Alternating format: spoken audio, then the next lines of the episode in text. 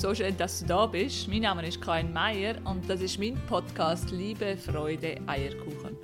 Ich bin Integralcoach und habe einen Coaching-Room hier in Zürich am Stauffacher. Wenn du Lust hast, mal ein Coaching auszuprobieren, dann melde dich gerne bei mir und ich nehme mir so gerne Zeit für dich.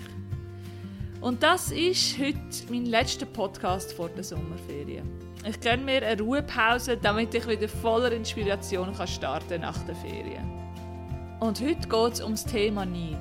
Ein Thema, wo ich merke, dass man in der heutigen Gesellschaft gescheiter nicht anspricht. Irgendwie scheint es ein Tabuthema und gerade darum möchte ich so gerne darüber reden. Denn es hat zu Unrecht einen schlechten Ruf, weil auch Neid kann uns in unserem Leben weiterhelfen. Wenn wir den Neid verstehen und wissen, was er uns sagen will. Was Lästern ganz genau mit dem Neid zu tun hat, das erfährst du in dem Podcast. Lass doch rein und ich freue mich so, wenn du das fünf weiteren Menschen erzählst, damit ich mit dem Podcast so viele Leute wie möglich kann erreichen kann. Und wenn dir gefällt, was ich mache, dann freue ich mich mega über eine positive Bewertung von dir. Und jetzt geht's los mit dem Podcast. Ganz viel Spaß! Neid spüren wir immer dann, wenn wir uns mit anderen vergleichen und feststellen, dass die uns in irgendeiner Art und Weise überlegen sind. Der Umstand ist vor allem dann schwer zu ertragen, wenn die betreffende Person uns auch noch besonders ähnlich ist. Neidisch sein können wir auf alles, von Objekten wie einem Haus, Auto, Schmuck, bis zu politischen Positionen oder auch Jobs, oder auf Rollen wie das Mutter da sein oder Single sein, ja bis zum Aussehen oder Charakter. Es ist alles möglich. Und spannend ist, neidisch sind wir eigentlich alle. Vielleicht unterschiedlich oft und stark, respektive lassen wir uns vielleicht unterschiedlich stark davon beeinflussen. Aber neidisch sind wir eigentlich alle. Nur gibt es niemand so gern zu. Ich habe auch sehr lange geglaubt, dass ich nicht neidisch bin. Aber bei mir ist der Neid immer Hand von Geläster gekommen. Aber eins nach dem anderen. Woher kommt denn der Neid überhaupt? Ja, da wollen wir einsteigen. Denn die Wahrheit ist, Neid liegt uns in den Genen. In der Revolution vom Mensch ist Neid sehr wichtig gewesen. Denn gerade im Wettstreit um die begrenzten Ressourcen hat er bessere Karten bei der Partnerwahl gehabt, wo mehr besitzt als die anderen. Vielleicht schöner ist, besonders geschickt hat oder gute Beute hat. Und das wiederum hat bedeutet, dass man größere Überlebenschancen hat. Und das Gefühl begleitet uns bis heute. Selbst Kleinkinder wollen ja unbedingt das Büchlein, das jetzt Geschwister die gerade hat. Auch wenn es genau das Gleiche ist, was sie selber haben. Und was sind die Folgen davon? Unser Selbstvertrauen sinkt, wir sind unzufrieden, traurig, wütend oder aggressiv. Ja, nichts kann sogar in Hass oder Gewalt ändern. Wir gönnen den anderen nicht, was sie haben, weil wir es selber lieber hätten. Und wenn wir es dann schon nicht haben können, dann soll es auch kein anderer bekommen. Denn das macht Nidia so perfid. Er verunsichert uns derart in dem, was wir machen und wer wir sind. Und häufig geraten wir über Nidia in eine richtige Spirale, wo wir dann anfangen, das Leben vom anderen maßlos idealisieren. Wir sehen es überhaupt nicht mehr realistisch. Während wir unser Leben natürlich in Grund und Boden hineinreden. Und das Spannende ist, dass die meisten von uns dann eben anfangen zu lästern. Wir nerven uns dann so fest über die Person oder den Umstand und lästern, was das Zeug hält. Viele Jahre war Neid auch von mir ein starker Begleiter. Ich habe das ganz lange gar nicht gemerkt. Das ist mir gar nicht aufgefallen. Denn eben, Neid ist oft einfach tarnt. Denn immer wenn ich neidisch war, dann habe ich einfach von lästern. Ohne dass ich das gemerkt habe. Wenn ich zum Beispiel jemanden beim Joggen gesehen habe, dann habe ich mich ein bisschen lustig gemacht über den, dass die Person sich jetzt hier vor allen muss präsentieren muss. Aber insgeheim wäre ich eben doch auch gern so sportlich gewesen. Oder die dort vorne am See, wo ihren Körper im Bikini so muss präsentieren. Die es auch nötig, hä? Eigentlich hätte ich doch selber gern die Figur gehabt. Mach sie darum schlecht. Oder die Noten vom Mitschüler, wo immer so viel besser war als meine. Dann habe ich ihn halt einfach als Streber bezeichnet und schon habe ich mich besser gefühlt. Aber was macht denn Lästern mit uns? Der französische Philosoph und Mathematiker Blaise Pascal hat einmal gesagt, wenn alle Menschen wüssten, was die einen über die anderen reden, dann gäbe es keine vier Freunde auf der Welt. Auch wenn es vielleicht nicht ganz so schlimm ist. Aber die Vorstellung, dass jemand hinter unserem Rücken lästert über mich, ist unfassbar unangenehm. Und doch machen wir es alle. Der Psychologe Robin Dunbar von der University of Liverpool hat sogar herausgefunden, dass mehr als ein Drittel von der Zeit, wo wir miteinander reden, drehen sich Themen um die Personen, die gar nicht anwesend sind. Aber warum eigentlich? Warum lästern wir denn so? Je länger ich darüber recherchiere und nachdenkt habe, habe ich mich Folgendes gefragt. Geht es für uns echt auch darum, zu lernen, wie wir sollen sein und uns zu verhalten haben, damit wir in die Gesellschaft passen? Vielleicht brauchen wir die Gespräche. Schon ganz früh, damit wir wissen, in welchem Rahmen wir uns bewegen damit wir dazugehören. Denn es ist doch jedem sein Ziel, dass nicht über ihn gelästert wird, respektive geliebt zu werden vom Umfeld. Das wollen wir doch eigentlich. Und vielleicht lassen wir darum beim Geläster ganz aufmerksam zu, damit wir wissen, was ist richtig. Lästern bewirkt aber noch ganz anders. Es entsteht nämlich auch ein Gefühl von der Zugehörigkeit. Auf der einen Seite schweißt es zusammen, einmal zumindest in kleinen Gruppen. Dann gemeinsames Lästern erzeugt das Gefühl der Zugehörigkeit. Wobei natürlich auf der anderen Seite dann der, der gelästert darüber wird, ausgeschlossen wird. Auch führt Lästern dazu, dass wir uns selber besser fühlen. Dass wir unser eigenes Ego aufputschen und das Selbstwertgefühl stärken.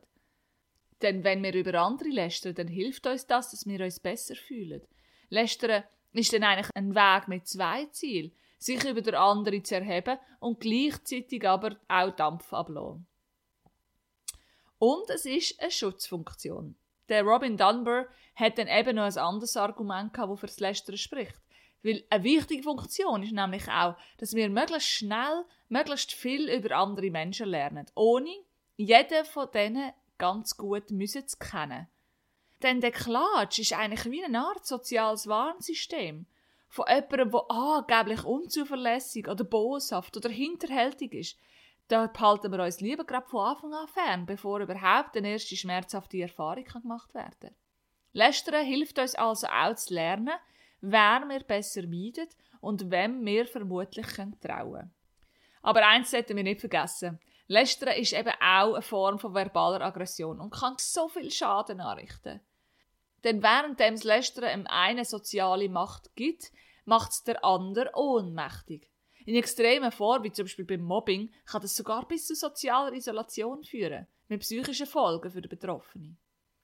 Denn aufpassen, wer ständig lästert, muss auch für sein Leben mit negativen Folgen rechnen. Denn man verliert die Verbindung zu sich selber. Die innere Unruhe macht sich breit, es raubt Energie. Die schlechten Gedanken überwiegen plötzlich im Kopf und das Gefühl von dieser inneren Leere wächst.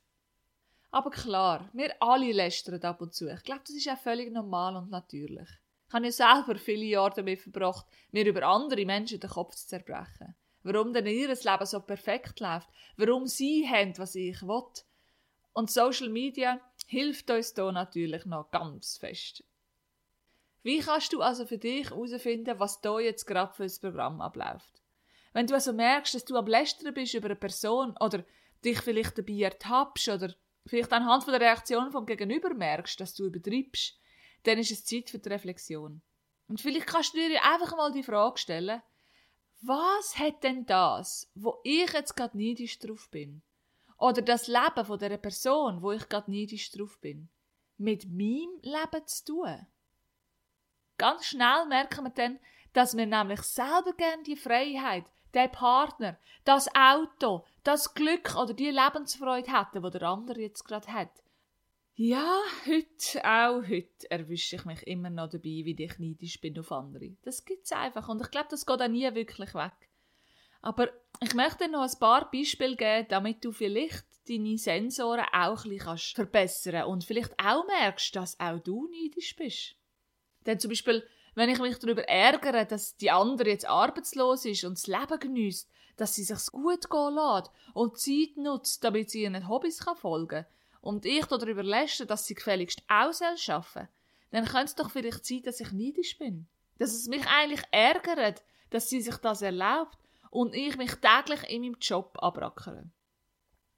Oder wenn ich darüber lästere, dass andere sich nicht an die Richtlinie vom Bund halten und zum Beispiel grosse Partys feiern, habe ich dann in Wahrheit Angst? Oder bin ich vielleicht neidisch, dass sie sich das erlauben und ich mich immer ganz brav an die Regeln halte, obwohl ich doch selber auch gerne eine grosse Party würde feiern. Oder wenn ich mich darüber nerv oder so ein lustige Witze darüber mache, dass es bei meiner Freundin immer tipptopp läuft. Wohnung, Liebe, Job, Familie, alles läuft einfach immer perfekt. Ja, vielleicht tarnt sich ja da auch nicht hinter meinen Sprüchen und Witz. Ich glaube, die Schwierigkeit ist jetzt, sich einzugestehen, dass man überhaupt neidisch ist. Weil nicht ist ein sozial geächtetes Gefühl. In der Regel schämen wir uns nämlich, wenn wir das bei uns entdecken, weil es zeigt uns doch, dass wir uns im Vergleich zu anderen als ungenügend empfinden. Und der Neid, der gibt es ja offensichtlich schon ganz lang. Er wird in jeder Religion auch erwähnt. Zum Beispiel im Christentum wird Neid verurteilt. Da gibt es ja mehrere Erzählungen in der Bibel, die von dem handeln. Vor allem die Geschichte vom Abel und Kain ist ja so bekannt, wo der Neid sogar ein Mordmotiv geworden ist. Der Neid ist ja sogar einer von den sieben Hauptsünden im Christentum. Und der römische Philosoph Seneca hat ja einmal gesagt, vor 2000 Jahren, nie wird einer glücklich sein, denn das größere Glück eines anderen wurmt. Oder auch im Islam ist der Neid eine schlechte Eigenschaft. Er wird sogar im Koran erwähnt und dort steht, dass wenn man den Neid bezwingen will, dann muss man bei sich selber anfangen. Nach dem Verständnis vom Hinduismus ist gesellschaftliche Ungleichheit Folge vom individuellen Karma. Neid ist dabei das nicht akzeptierte Karma. Das heißt, im Hinduismus werden Menschen in Gruppen und in Rangordnungen eingeteilt. Dem sagt man Kasten. Das ganze Leben bleibt also ein Hindu an seine Kasten gebunden. Das eigene Karma, also die eigene Kaste anzuerkennen, kann in dem oder in einem nächsten Leben mit der Wiedergeburt in einer höheren Kaste belohnt werden. Im Buddhismus wird der Neid als ein leidbringender Geisteszustand bezeichnet. Also jemand, der nicht erkannt hat, dass seine wahre Natur wie ein offener, unbegrenzter Raum ist, frei von einer Ich-Vorstellung. Im Buddhismus redet man sogar von den fünf Geistesgift, wo Erleuchtung verhindern Nebst dem Neid ist dort auch Unwissenheit oder Verblendung, Hass, Gier und Stolz. Im Buddhismus sagt man, dass man durch Achtsamkeitsübungen herausfinden kann, wenn das Gefühl im Geist auftaucht und Besitz ergreift. Dann kann Neid nämlich auch ein Wegweiser sein. Denn der Neidende wird nur neidisch, wenn er es selbst für möglich hält, diese Eigenschaft zu verkörpern. Das Leben lädt also dazu ein, die geneideten Qualitäten in sich selber zu entdecken. Ist das nicht super spannend? Das muss ich jetzt gerne mal wiederholen. Neid entsteht also nur, wenn ich es für möglich halte, diese Eigenschaften auch selber zu verkörpern. Das Leben ladet uns also dazu ein, die geneideten Qualitäten in sich selber zu entdecken. Das ist doch eine wunderschöne Wendung von der ganzen Situation. Ja, woher kommt denn der Neid jetzt wirklich? Wir Menschen verspüren nämlich das Bedürfnis, eigene Meinungen und Fähigkeiten zu bewerten.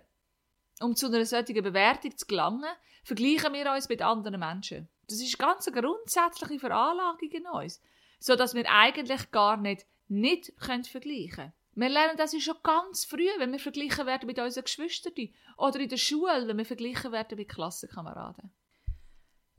Man sagt auch, dass der Neid drei verschiedene Abstufungen hat. In der ersten, mildesten Stufe ist der Neid eher noch ein Gefühl vom Mangel. Ich kann das nicht, das möchte ich auch haben.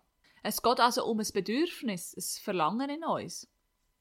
Im zweiten Stadium bereitet es uns dann schon eher Schmerzen zu sehen, dass der andere eben andere Recht genießt, wo wir eigentlich auch gern selber hätten. Die Stufe könnte man beschreiben mit dem Wort Ich will nicht, dass es der andere auch hat. Da fängt Missgunst an. Und die am stärksten ausgeprägte Stufe an Missgunst ist jetzt, wenn jemand sogar bereit ist, auf einen persönlichen Vorteil zu verzichten, nur damit der andere nicht in den Genuss von dem Vorteil kommt. Also ich bin bereit zu verlieren, nur damit der andere nicht kann haben. Und Neidgefühle sind immer ein Zeichen für Unzufriedenheit mit mir und meinem Leben. Ich kann mich ruhig mit anderen vergleichen, das ist doch kein Problem. Aber ich soll mich selber nicht abwerten dafür. Mein Wert ist nämlich unabhängig von meinem Verhalten, von meinem Besitz, von meinem Aussehen, von meinen Eigenschaften, von meinem Wissen, von meinen Leistungen, von meinen Fähigkeiten. Denn was wirklich zählt, bin doch ich. Und heute leben wir doch auch in einem Zeitalter vom Überfluss, wo der Wettstreit um begehrte Ressourcen doch gar nicht nötig ist. Ganz im Gegenteil. Und ich glaube, wir dürfen uns eins merken. Nichts kann uns auch weiterbringen. Egal, ob er jetzt gut oder schlecht ist, ob wir jetzt lästern sollen oder eben nicht. Wichtig ist doch, meiner Meinung nach, dass wir den Neid erkennen. Dass wir aufmerksam sind und ehrlich zu uns selber. Ich finde, neidisch sein ist nichts Schlimmes, wenn wir es nützen, damit wir uns weiterentwickeln können. Wenn ich ehrlich zu mir bin und sage, was ich denn gern hat und was ich doch brauche oder eben was mir noch fehlt, was der andere eben hat, dann kann ich mich doch weiterentwickeln. Und ich finde auch, dass eine offene und ehrliche Kommunikation über Neid uns kann weiterbringen kann. Denn wenn ich ehrlich bin zum Gegenüber und kann sagen, dass ich neidisch bin, dann kann das vielleicht sogar zusammenschweissen. Es kann Herzen öffnen und es kann wirklich verbinden. Und ich glaube, wenn wir ehrlich sind und das Thema mit Liebe ansprechen, dann können wir herausfinden, was wir wirklich wollen, wohin unser Weg uns führen soll und was in unserem Leben fehlt. Um dann dem Ziel oder Wunsch einen Schritt näher zu kommen. Ja, meine Lieben, das war es mit dem letzten Podcast vor der Sommerferien. Ich freue mich, wenn du meinen Podcast bewertest und es möglichst vielen Leuten erzählst, damit ich so viel wie möglich kann erreichen kann. Du darfst mir auch sehr gerne Wünsche oder Ideen schreiben, über was ich auch mal reden soll. Und dann freue ich mich, wenn du nach der Ferien wieder reinlässt. Bis bald wieder und bleib gesund. Ciao.